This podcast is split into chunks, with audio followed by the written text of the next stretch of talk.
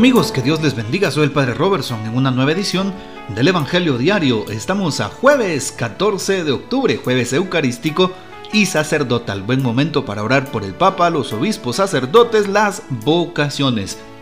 Hoy celebramos y recordamos en la iglesia a San Calixto, primero Papa y mártir. Siendo aún diácono de la iglesia romana, Calixto estableció el cementerio que lleva su nombre en la vía Apia. Ya siendo papa demostró su firmeza en defender la fe contra las especulaciones de ciertos teólogos.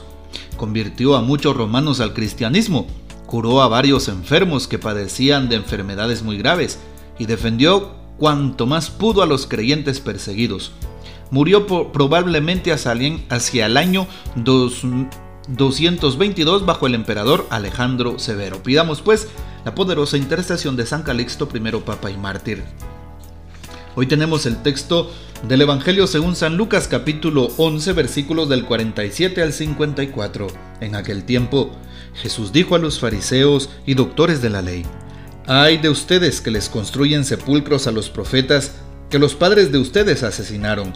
Con eso dan a entender que están de acuerdo con lo que sus padres hicieron pues ellos los mataron y ustedes les construyeron el sepulcro. Por eso dijo la sabiduría de Dios, yo les mandaré profetas y apóstoles y los matarán y los perseguirán, para que así se le pida cuentas a esta generación de la sangre de todos los profetas, que ha sido derramada desde la creación del mundo, desde la sangre de Abel hasta la de Zacarías, que fue asesinado entre el atrio y el altar. Sí, se lo repito, a esta generación se le pedirán cuentas. Hay de ustedes doctores de la ley, porque han guardado la llave de la puerta del saber. Ustedes no han entrado, y a los que iban a entrar les han cerrado el paso. Luego Jesús, luego que Jesús salió de allí, los escribas y fariseos comenzaron a acosarlo terriblemente con muchas preguntas y a ponerle trampas para ver si podían acusarlo con alguna de sus propias palabras. Palabra del Señor Gloria a ti, Señor Jesús. Me gusta mucho el comentario bíblico de Ediciones San Pablo, que da su opinión sobre el texto de hoy y quisiera darle lectura. Sigue el ataque implacable de Jesús contra las actitudes de los fariseos y los juristas, nos dice. Ante todo porque edifican mausoleos a los profetas, después que sus padres los mataron. Es decir, los fariseos están dispuestos a honrar a los profetas muertos, haciendo la comedia de edificarles monumentos. Pero no hacen caso a los profetas vivos. Ese es el problema. Los tratan igual que sus antepasados a los profetas de antes. Nombra a dos, nuestro Señor Jesucristo en este texto. Abel, sacrificado por su hermano Caín, esto lo tenemos en Génesis capítulo 4. Y a Zacarías, el hijo del sacerdote Yoyada, a quien mataron por encargo del rey Joás podemos confrontar Segunda de Crónicas 24. Jesús los nombra como primero y último de una serie de profetas que acabaron igual. Es lo que van a hacer con él también porque presenta una fe y un Dios muy distintos del que ellos están acostumbrados a tener. Cuando muchas veces Jesús es incómodo para aquellas personas, incómodo para el sistema con sus ideas, incómodo porque es un revolucionario, no un revolucionario como el Che Guevara, no un revolucionario como eh, el movimiento comunista, ¿no? Un revolucionario no como los celotes o celotas, grupo eh, del momento al cual violento al cual pertenecía Judas Iscariote, ¿no? Jesús es un revolucionario de la fe, un revolucionario a través de la revolución del amor y del servicio al prójimo. Esa revolución, a eso nos referimos. Por eso es que nosotros cuando vemos que alguien eh, pues está también sobresaliendo y está dirigiendo bien las cosas desde la fe, denunciando desde el Evangelio, deberíamos de, de aplaudirle y apoyarle. ¿Por qué? Porque esa persona está haciendo bien las cosas. Démonos cuenta del Papa Francisco como hoy denuncia corrupción, denuncia las injusticias, denuncia los vejámenes contra el prójimo, contra los necesitados, enfermos, los excluidos y los marginados por la sociedad. Y muchas veces acusan al Papa de otras cosas que no son, como el comunismo, y en realidad está hablando realmente del contenido del Evangelio. Así es. Por eso Jesús para aquellos hombres era incómodo. ¿Por qué? Porque estaba haciendo temblar las estructuras. ¿Por qué? Porque les estaba robando a la gente. ¿Sí? Les estaba tocando sus principales intereses.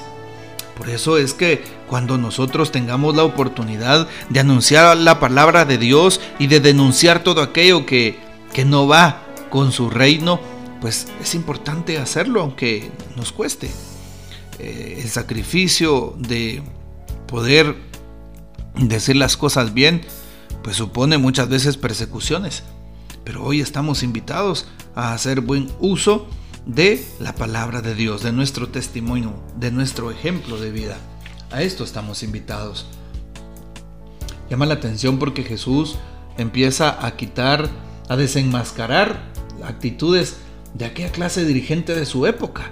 Así es, con razón le era incómodo a todos aquellos que se sentían desestabilizados en sus, en sus eh, asuntos, en sus negocios.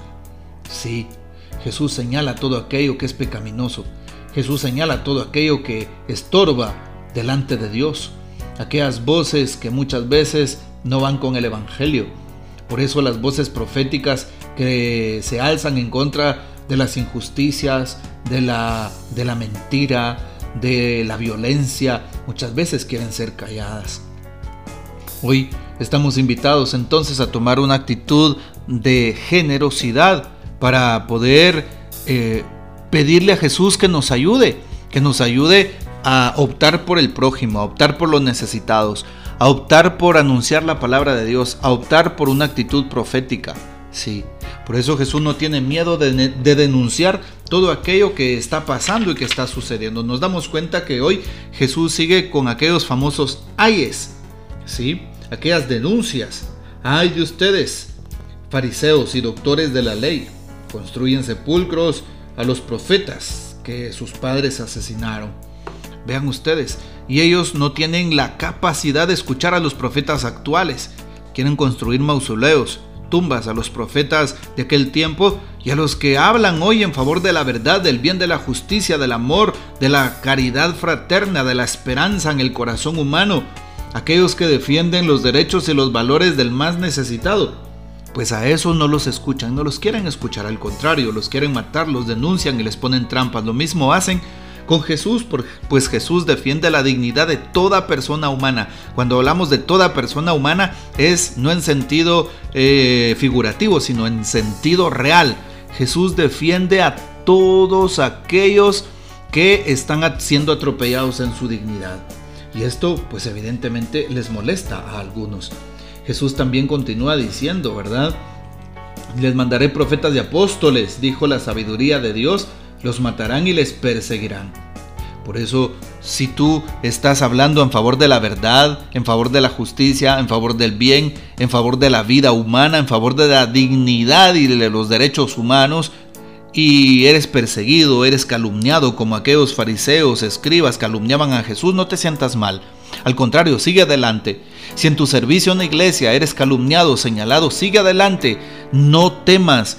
Sí, hoy el texto nos muestra que Jesús siguió adelante, Jesús está contigo. Si tú haces las cosas desde el Evangelio por la convicción auténtica del amor, sigue adelante vas a ser señalado, vas a ser perseguido, te van a poner a prueba, van a querer callar tu voz, pero tú sigue adelante en el nombre de Dios. Sigue dando testimonio del amor de Dios, testimonio en tu trabajo, testimonio en tu casa, testimonio entre tus amigos, testimonio en los momentos duros, sí, testimonio donde quiera que tú vayas, incluso testimonio en las redes sociales, testimonio en el Internet. Ahí estamos llamados a ser testigos de la verdad y de la justicia.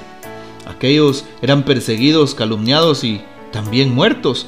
¿Por qué? Por anunciar la verdad, la palabra de Dios. Hoy estamos invitados a la luz del Evangelio a ser profetas, profetas de, de la verdad, profetas de la revolución del amor y del servicio.